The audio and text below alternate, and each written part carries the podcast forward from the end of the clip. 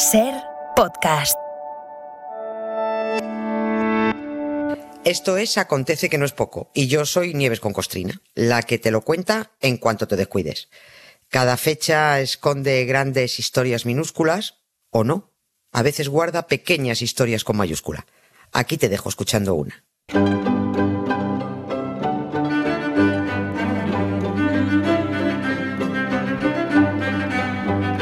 Hola Nieves, buenas tardes. Buenas tardes, Carla, ¿cómo estás? vas? Pues aquí, liado, como siempre, pero muy contento claro. de hablar contigo. Bien, yo también. yo Oye, también. no, no sé si te acordarás, pero hace unos días, cuando presentamos la última novela de, de Benjamín Prado, Dos Reyes, Sí. a mí me llamó mucho la atención, bueno, como la historia va de todo el lío del Sáhara, de Marruecos, de España, me, me sorprendió, no conocía ese dato, descubrir que la arena, la arena del desierto, es una fuente de negocio brutal. Vamos, que es el segundo bien más escaso del planeta. El segundo. El segundo después del agua. Y con el agua, pues claro, también hay, hay mucho lío y muchas guerras a lo largo de la historia. Hoy hablamos de dos, ¿no? De dos bastante recientes. Sí, hay de dos. Hoy, hoy podemos hacer poca broma porque no, no lo merece, ¿no? Porque traemos dos guerras, dos guerras que yo que no caigan en el olvido, que luego nos quedamos con la última y no, no puede ser, ¿no? Yo creo que son, tienen que ser recordadas. Una es más famosa que, que otra. La famosa es la guerra de Malvinas. Aunque la menos famosa fue la más horrible ¿eh? y también la más desconocida en esta parte del mundo. La guerra del Chaco la que enfrentó a Bolivia y Paraguay. Allí es muy conocida, evidentemente, pero aquí la mayor parte de la gente dirá la guerra del Chaco, dirá, ¿eso qué es, no? Bueno, pues una, la guerra del Chaco, terminó el 12 de junio de 1935 y la otra el 14 de junio de 1982. Ujú. Hace hoy exactamente 40 años, que fue la de Malvinas. Las dos guerras tienen una cosa en común, como comentabas, es el agua. Ansiaban aguas atlánticas en, en- en las dos guerras, ¿no? Pero si hay que elegir cuál de cuál fue de la- las dos guerras, cuál de las- cuál de ellas fue la más estúpida de las dos, pues la- sin duda la de Malvinas. Me lo temía. Me Sí. lo temía, sí, sí. Sí, a ver, lo- los patrioteros, los de las banderitas, los que llevan el amor a la Mm. patria en la cartera, engañaron a los argentinos para que fueran al matadero de cabeza. La de Malvinas se sabe por qué fue. La guerra del Chaco, sin embargo, eh, la primera guerra del siglo XX en América, ni los que la empezaron saben explicar a qué vino. No, al menos no lo, no lo tienen demasiado claro. Como además tenemos mucha y variada audiencia allí de los mares, ¿eh? gracias a los podcasts, bueno, pues que se note que tenemos presente América también en este negociado de acontecidos.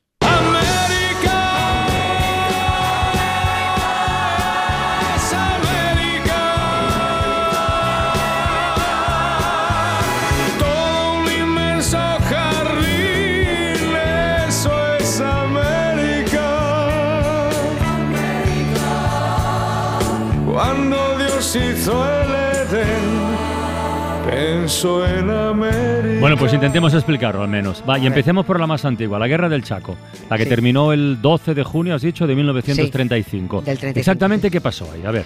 Bueno, pues eh, fue una guerra, fue tremenda, fue la más cruenta del siglo XX en, en América. Hablamos de unos 100.000 muertos durante los tres años en los que, sí, sí, 100.000, fue tremenda. Eh, tres años duró y ahí estuvieron enfrentados, he dicho, Bolivia y Paraguay, que buscaban desesperadamente hacerse con el control de un río que les permitiera una salida al océano. Pararon de matarse porque estaban extenuados económica y humanamente y porque ya todo el mundo alrededor les decía, por favor, tenéis que parar esto, esto es imposible, ¿no? Eh, vamos a intentar visualizar América del Sur para, para, para entender qué, qué pasó ahí.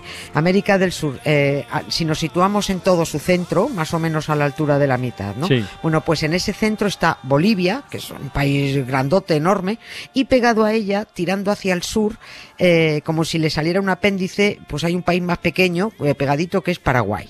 Los dos países son interiores, ninguno tiene costa. Eh, Bolivia la tuvo en su momento, no tuvo costa asomada al Pacífico, pero hubo una guerra en 1879 eh, que se llamó así la Guerra del Pacífico y perdió su costa en beneficio de Chile. A partir de ahí fue un país rodeado de tierra por todas partes, ¿no? ¿Por qué empezaron a pegarse en los años 30 Bolivia y Paraguay? Eh, es complicado de explicar hasta para los contendientes, ¿no? Pero bueno, se podría resumir en que lo que mal empieza mal acaba. Porque resulta que mientras estuvimos mangoneando allí los españoles durante el periodo virreinal, el colonial, ¿no? Y justo antes de largarnos a principios del siglo XIX, porque ganaron su independencia, pues allí dejamos empantanado un territorio en el que no definimos las fronteras. Era una zona conocida como el Chaco Boreal, se llamaba, que quedaba ahí en medio, una zona enorme eh, compartida por Bolivia y Paraguay. O era es una zona inhóspita, fea, pero fea como ella sola, ¿no? Es tan fea que inspira hasta buena literatura, ¿no? Alguien escribió que los árboles de allí no son árboles, son espantajos de formas torturadas. Sí, imaginarse. Y bueno, eh, eh, ayer creo que lo mencionabas además a Eduardo Galeano. Sí, el viernes en Bilbao. Sí sí, sí, Bueno, pues, el, pues es que escuché podcast entonces. El gran escritor Eduardo Galeano definió el, el Chaco Boreal como un desierto gris habitado por espinas y serpientes donde las mariposas se apiñan desesperadas sobre unas pocas gotas de agua, ¿no? O sea, eh, a todo el mundo le parece un lugar horrible el terrible mundo de la desorientación, ¿no? Como también lo describieron, ¿no? Porque lo mires hacia, mires hacia donde mires es, es horrible. Son los senderos son polvorientos en el verano, en, en el invierno hay fangales mm. intransitables, el agua es salobre, insectos venenosos. entonces, pero no entiendo nada, pero no entiendo nada. Entonces, eh, por ese territorio tan, tan, tan antipático, descrito de esta forma tan horrenda, se pegaron Bolivia y Paraguay. Sí, ¿Por qué? a ver, no creas que la zona tampoco es pequeña, ¿eh? que el Chaco Boreal es, tan grande como España. Todo eso es grande como España, pero sus límites no estaban definidos. Llegaba Paraguay, instalaba bases militares. Aparecía Bolivia y plantaba las suyas, porque en ningún sitio se recogía, eh, desde que los dos países lograron sus independencias, dónde empezaba uno y dónde terminaba el otro. Y así acabaron los dos países más pobres de América pegándose por un desierto de espinas y serpientes. Pero claro, es que por allí pasa el río Paraguay y ese río es navegable ah. hasta el Atlántico. Pasa por el Chaco, entiendo. Claro, vale, vale, Vale, y puesto que ninguno de los dos países tiene acceso al mar y las importaciones de productos tenían que hacerlas mm, pues pagando por atravesar otros países, aquel río les daría pues salida al océano, ¿no? Y encima, que esto lo que vino a grabar la cosa, se extendió la sospecha de que había grandes bolsas de petróleo allí en el Chaco Boreal. Controlar el río era fundamental y controlar la zona también, ¿no? La guerra se volvió brutal, lo he dicho, casi 100.000 muertos, ¿no? Y los soldados sobrevivientes, bueno, harapientos y, descalzos. Miseria y hambre en los dos países es lo que trajo la, lucha por aquel desierto gris en donde mm. además resultó que no había petróleo. No había petróleo. Ah, no había nada, Al final ganó Paraguay y el 12 de junio de 1935, a las 12 del mediodía, las campanas y las sirenas de toda América de habla hispana sonaron al unísono. La guerra del Chaco había terminado. Con Malvina o sin Malvina, grito tu nombre por las esquinas, mientras que los generales se dan al tango por los portales, tango de las madres locas, coplas de amor y silencio, con vida se los llevaron y con vida los queremos. Con Malvinas sin Malvinas. A ver, la otra guerra de las Malvinas, hoy hace efectivamente 40 años de la rendición de Argentina. Eh, hay que recordar aquí viene aquella invasión, ¿eh? porque todo, bueno, en fin, sin comentarios.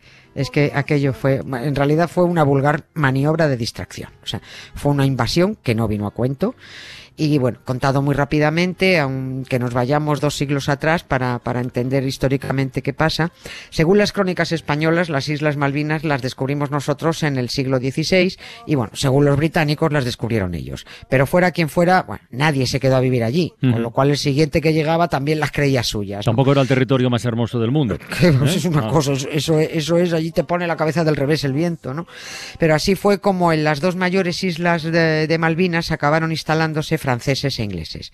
De acuerdo a los límites que establecía el Tratado de Tordesillas, las islas pertenecían a España. Y así lo entendieron los franceses, que aceptaron una indemnización que les dimos nosotros y se largaron. Pero no los británicos que dijeron, ah, mira, nosotros el tratado ese que habéis firmado, con el Papa no la refanfinfla. Por eso se quedaron, se quedaron, hasta que España se fue a por ellos y los expulsó. España continuó siendo la legítima propietaria de Malvinas hasta mediados del siglo XIX, cuando las cedió a la recién creada República Argentina, otra independiente, cuando se consiguió la independencia.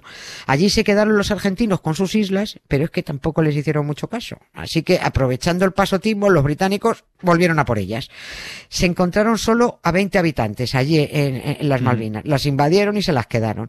Así que, ¿a qué venía en 1982 ir a recuperar algo a lo que no le habías hecho maldito caso en más de un siglo, que además era un tema que se estaba tratando en la ONU y, y en mitad de una crisis salvaje de la dictadura argentina, Claro. ¿no? Pues es una maniobra de distracción. Ahí está, lo de la dictadura, porque a los Claro, militares claro. en ese momento les vendría bien lo que fuera, incluida una guerra, ¿no? Como, como tapadera de esa crisis interna que efectivamente era brutal entonces. ¿eh? Claro, es que era eh, estaba, estaba cantado, ¿no? A los militares ya sabes que les gusta una guerra más que a MacGyver una ferretería, ¿no?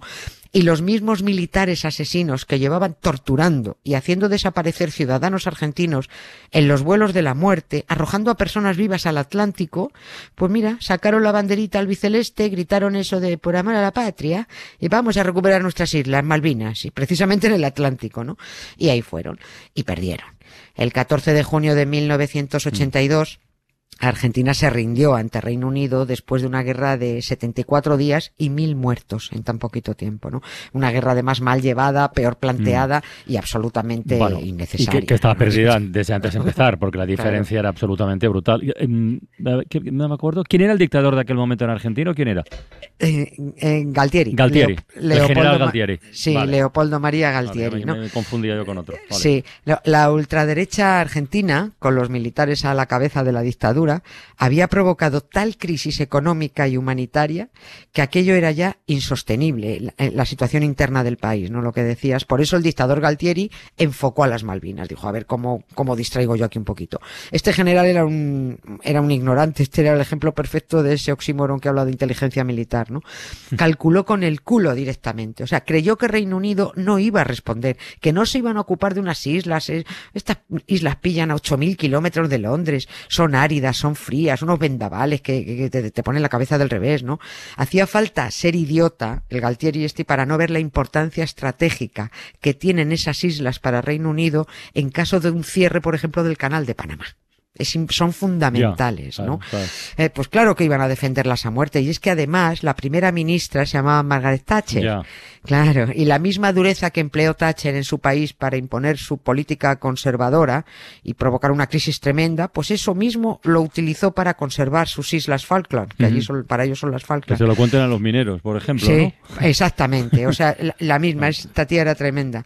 Bueno, pues esta mujer estaba hundida en popularidad, pero sacó a los británicos el orgullo y la patria y eh, acabaron perdonándole todo a, a la primera ministra.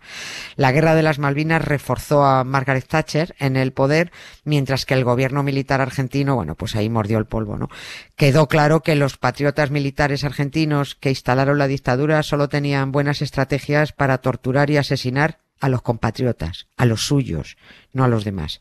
Un año después, la democracia, un año después de la guerra, la democracia volvió a Argentina y fue quizás la única consecuencia bondadosa de aquella estúpida guerra.